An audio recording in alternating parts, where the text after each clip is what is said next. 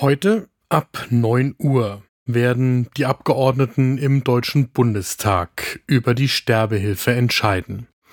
Es gibt zwei konkurrierende Gesetzesentwürfe, wie eine Neuregelung aussehen könnte. Und wir stellen euch heute diese beiden Entwürfe vor und schauen darauf, was sie für euch bedeuten würden. Eine Dosis Wissen, der Podcast für Health Professionals. Und damit guten Morgen und willkommen zu Ne Dosis Wissen, dem täglichen Podcast für das Gesundheitswesen. Hier geht's werktags ab 6 Uhr in der Früh um die Themen, die für euch tatsächlich interessant sind. Ich bin Dennis Ballwieser, ich bin Arzt und Chefredakteur der Apothekenumschau und ich darf euch eine Dosis Wissen präsentieren im Wechsel mit meiner Kollegin Laura Weißenburger. Heute ist Donnerstag, der 6. Juli 2023. Podcast von gesundheithören.de und Apothekenumschau Pro. Es gab bereits ein Gesetz, das die Sterbehilfe geregelt hat aus dem Jahr 2015. Und das Bundesverfassungsgericht hat dieses Gesetz aber 2020 als nicht mit dem Grundgesetz zu vereinbaren erklärt und deswegen wird es eine Neuregelung geben müssen. Heute in wenigen Stunden, wenn ihr uns kurz nach 6 Uhr in der Früh hört, also ab 9 Uhr, wird im Bundestag diskutiert auf der Basis von zwei Vorschlägen, die unabhängig von den Parteigrenzen von Abgeordneten aus den verschiedenen Fraktionen gemeinsam erarbeitet worden sind und dann wird auch abgestimmt. Wir haben für diese Folge einerseits gesprochen mit Wolfgang George. Er ist Psychologe an der Technischen Hochschule Mittelhessen in Gießen und er stellt die Frage, wie selbstbestimmt eigentlich eine mögliche Entscheidung zur Sterbehilfe in vielen Fällen tatsächlich sein kann. Er würde sich, wenn er Abgeordneter wäre, bezüglich der beiden Entwürfe mindestens enthalten. Andererseits haben wir gesprochen mit Bettina Schöne-Seifert. Sie ist Seniorprofessorin für Medizinethik am Institut für Ethik, Geschichte und Theorie der Medizin der Universität Münster. Und sie hat sich in der Anhörung im Gesundheitsausschuss im Deutschen Bundestag zum Thema so geäußert, zumindest die Option einer zuverlässigen Exit-Strategie am Lebensende zu haben, wäre für viele Menschen außerordentlich beruhigend. Das ist ein Thema, das niemand, auch wir nicht, in einer Kaffeelänge lösen werden. Und trotzdem würde ich sagen, ich versuche euch, während ihr den ersten Kaffee des Tages trinkt, die wichtigsten Punkte darzulegen. Holt euch euren Kaffee und dann geht's los. Zum Beginn will ich einen kurzen Blick werfen auf die Länder um uns herum, beziehungsweise den internationalen Vergleich was die Sterbehilfe bzw. den ärztlich assistierten Suizid angeht.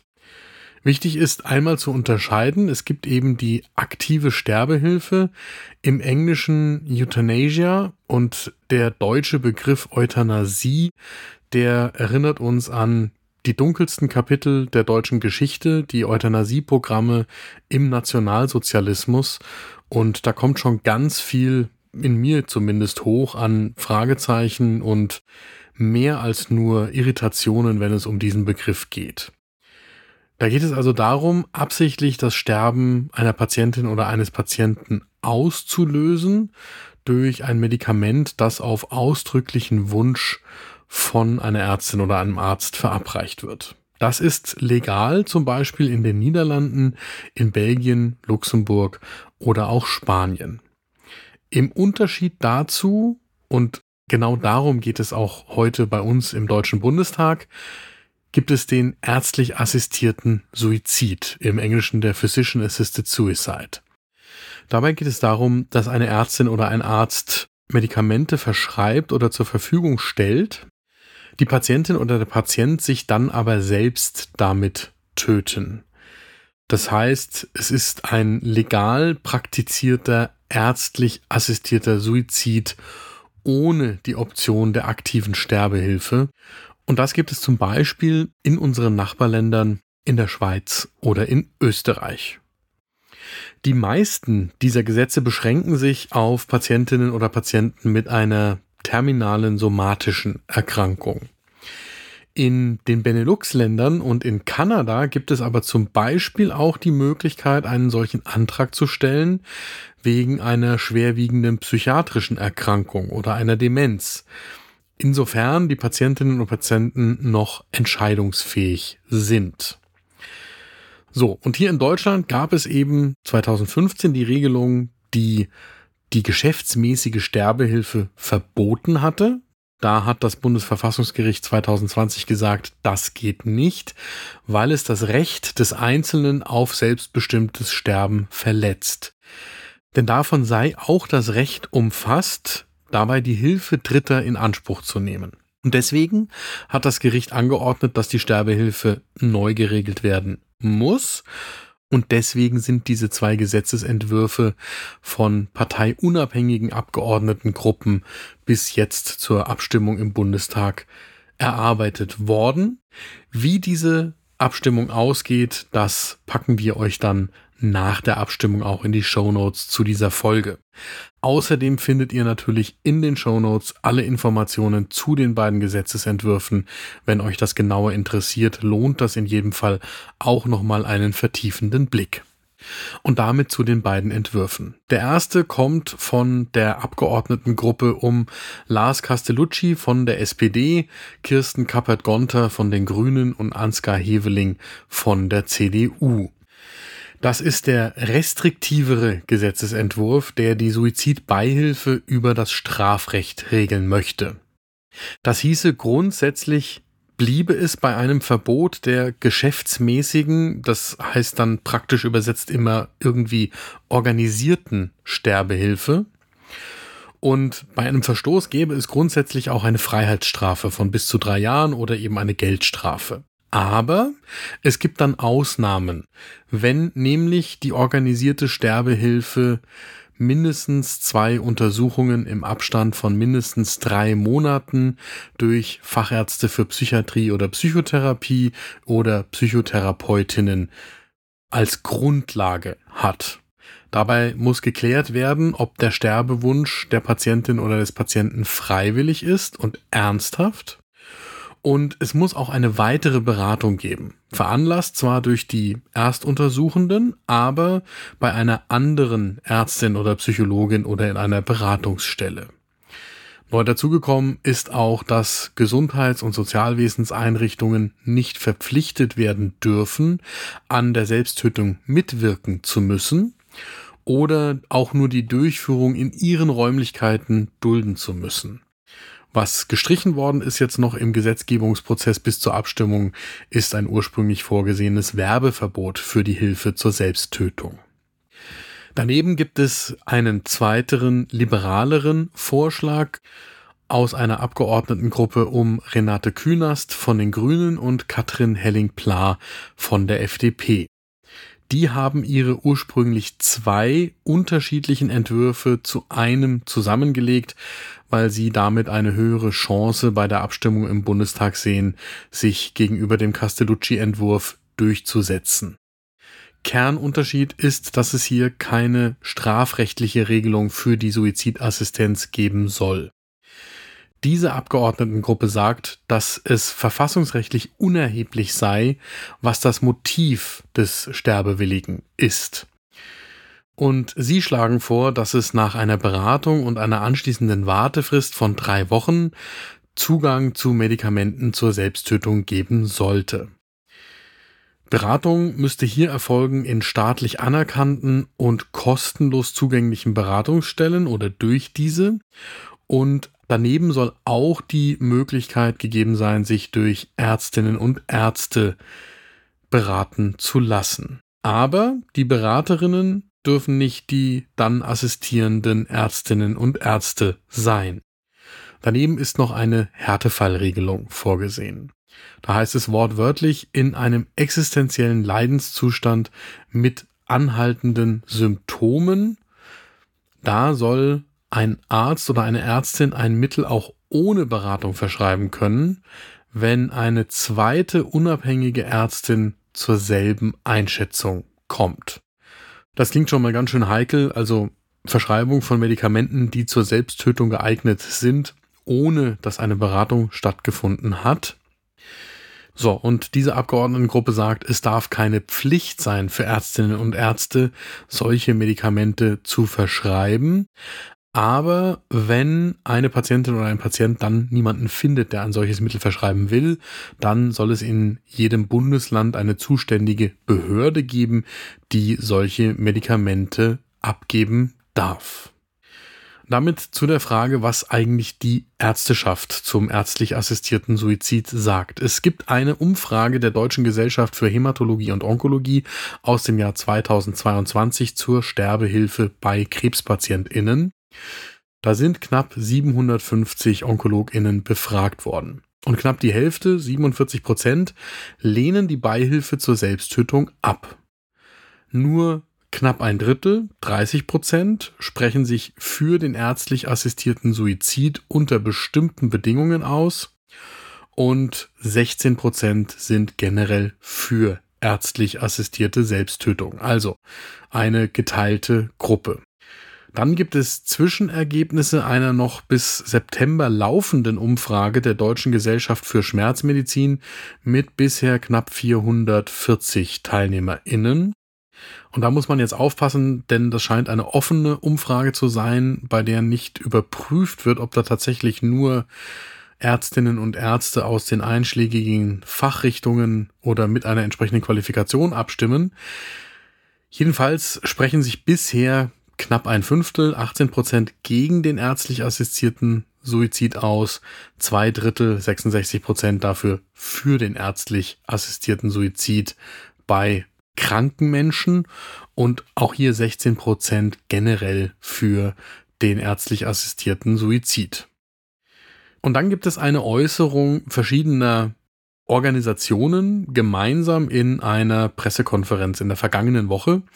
Dort haben sich Bundesärztekammer, Nationales Suizidpräventionsprogramm für Deutschland, die Deutsche Gesellschaft für Psychiatrie und Psychotherapie, Psychosomatik und Nervenheilkunde und die Deutsche Gesellschaft für Palliativmedizin gemeinsam geäußert. Und sie haben erkennen lassen, dass sie den liberalen Entwurf für risikobehaftet halten, weil sie sagen, das Ganze würde den Suizid gesellschaftlich normaler machen und dann müsste man mit einer deutlichen Zunahme vermeidbarer Suizide rechnen. Und außerdem würde das auch strafrechtliche Risiken für die Ärztinnen und Ärzte mit sich bringen. Ganz entscheidend ist auch noch ein anderer Punkt, den diese Gesellschaften vorgebracht haben. Allein das Vorliegen einer ärztlichen Approbation qualifizieren nicht dazu, Suizidwünschen angemessen zu begegnen. Aus meiner Sicht ist das ein Satz, den man nur dick unterstreichen kann, denn es muss ja schon irgendeine Form von Qualifikation vorliegen, bevor man sich da irgendwie äußert. Und damit zu unseren Experteneinschätzungen. Wir haben, wie gesagt, mit Wolfgang George aus Gießen gesprochen, der schon das Urteil des Bundesverfassungsgerichts aus dem Jahr 2020 kritisch sieht. Denn er sagt, schon vorher gab es in engen Grenzen für Schwerstkranke das Recht auf ein Mittel zur Selbsttötung. Und er hätte diese engen Grenzen für ausreichend weit gehalten. Wolfgang George weist auch darauf hin, dass es in den anderen Ländern mit liberaleren Lösungen Problemfälle gibt. Zum Beispiel sind aus den Niederlanden Fälle bekannt, wo es den Tod durch die Sterbehilfe gegeben hat, weil die Betroffenen, also die Patientinnen und Patienten von der Familie zum Beispiel dazu gedrängelt worden sind. Und Wolfgang George stellt ganz provokant die Frage, wie selbstbestimmt denn eine solche Entscheidung zum Beispiel aus wirtschaftlicher Not überhaupt sein kann und sieht das große Problem von Menschen, die zum Beispiel in der Familie niemanden zur Last fallen wollen. Wolfgang George stellt heraus, dass wir in Deutschland noch viel zu viel unterlassen, Menschen in großer seelischer und damit auch häufig sozialer Not so früh zu erkennen, dass der Suizidwunsch gar nicht erst entsteht und dass man doch vielmehr darauf ein Augenmerk legen sollte. Das ist sicher etwas anderes, als wenn wir über die zum Beispiel onkologischen Patientinnen und Patienten sprechen am Ende des Lebens, aber nichtsdestotrotz ein valider Punkt. Und damit zu der Meinung von Bettina Schöne-Seifert aus Münster. Sie sagt ja eben, dass zumindest die Option einer zuverlässigen Exit-Strategie am Lebensende viele Menschen beruhigen würde und damit stellt sie zum Beispiel auf diese Fälle ab aus der Onkologie oder zum Beispiel bei fragilster Hochaltrigkeit oder in der Endphase einer Demenz. Und sie ist hier vor allem der Meinung, dass es eben auf die Freiwilligkeit einer solchen Entscheidung für eine Selbsttötung ankommt. Und damit zu meinem Fazit für die heutige Folge. Grundsätzlich finde ich es wahnsinnig wichtig, dass der Bundestag sich auch auf diese Weise mit dem Thema beschäftigt. Ich kann mir gut vorstellen, dass beide Vorgehensweisen in der Praxis funktionieren können. Und trotzdem habe ich zwei große Sorgen.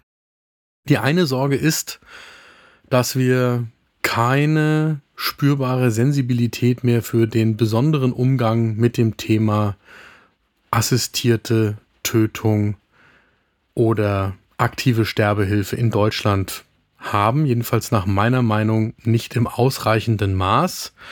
Und ich bin nach wie vor der Meinung, dass wir uns vor dem Hintergrund der deutschen Geschichte anders mit diesem Thema auseinandersetzen müssen als andere Nationen, weil man sehr vorsichtig mit der Freigabe des assistierten Suizids umgehen muss angesichts des unglaublichen Missbrauchpotenzials, das sich bietet. Und damit meine ich nicht nur im großen Blick auf die gesamte Bevölkerung, sondern auch in jedem Einzelfall. Das zielt ab auf die Frage, wie freiwillig ist in vielen Fällen eine solche Entscheidung. Und der zweite Punkt, in dem Fall, in dem man für die liberalen Modelle spricht, dann geht es darum, dass man die entsprechenden Strukturen schaffen muss. Denn alles das kann nur funktionieren, wenn Patientinnen und Patienten, und zwar egal, ob sie aus somatisch herrührenden Gründen oder aus psychisch herrührenden Gründen in die Situation eines Wunsches nach einer Selbsttötung kommen, sie brauchen dann exzellente, zugängliche, verfügbare psychiatrische oder psychotherapeutische Unterstützung und in diesem Fall auch Beurteilung. Und dafür muss die Infrastruktur vorhanden sein. Und das ist in Deutschland so weit weg von der Realität, in der wir leben, dass die Diskussion und die Abstimmung im Bundestag zwar richtig und wichtig ist, aber wir einen Weg finden müssen, wie wir das in die Realität der Menschen bringen, die tatsächlich dann vor der Entscheidung stehen, ob sie ihr Leben beenden sollen oder wollen oder nicht. Denn ansonsten nehmen wir dieses Thema nicht ernst. So, das war eine Folge von eine Dosis Wissen mit schwerer Kost, aber zu einem Thema, über das wir natürlich sprechen müssen als Menschen, die im Gesundheitswesen arbeiten. Die nächste Folge gibt's morgen ab 6 Uhr in der Früh, überall da, wo ihr Podcasts hört. Und die nächste Folge ist eine besondere Folge. Ich habe für die morgige Folge mit drei Expertinnen und Experten über die Notfallversorgung in Deutschland gesprochen. Und zwar mit Viktoria Bogner-Flatz, Chefärztin im Krankenhaus in Ebersberg in Oberbayern und gleichzeitig ärztliche Leiterin Rettungsdienst in München.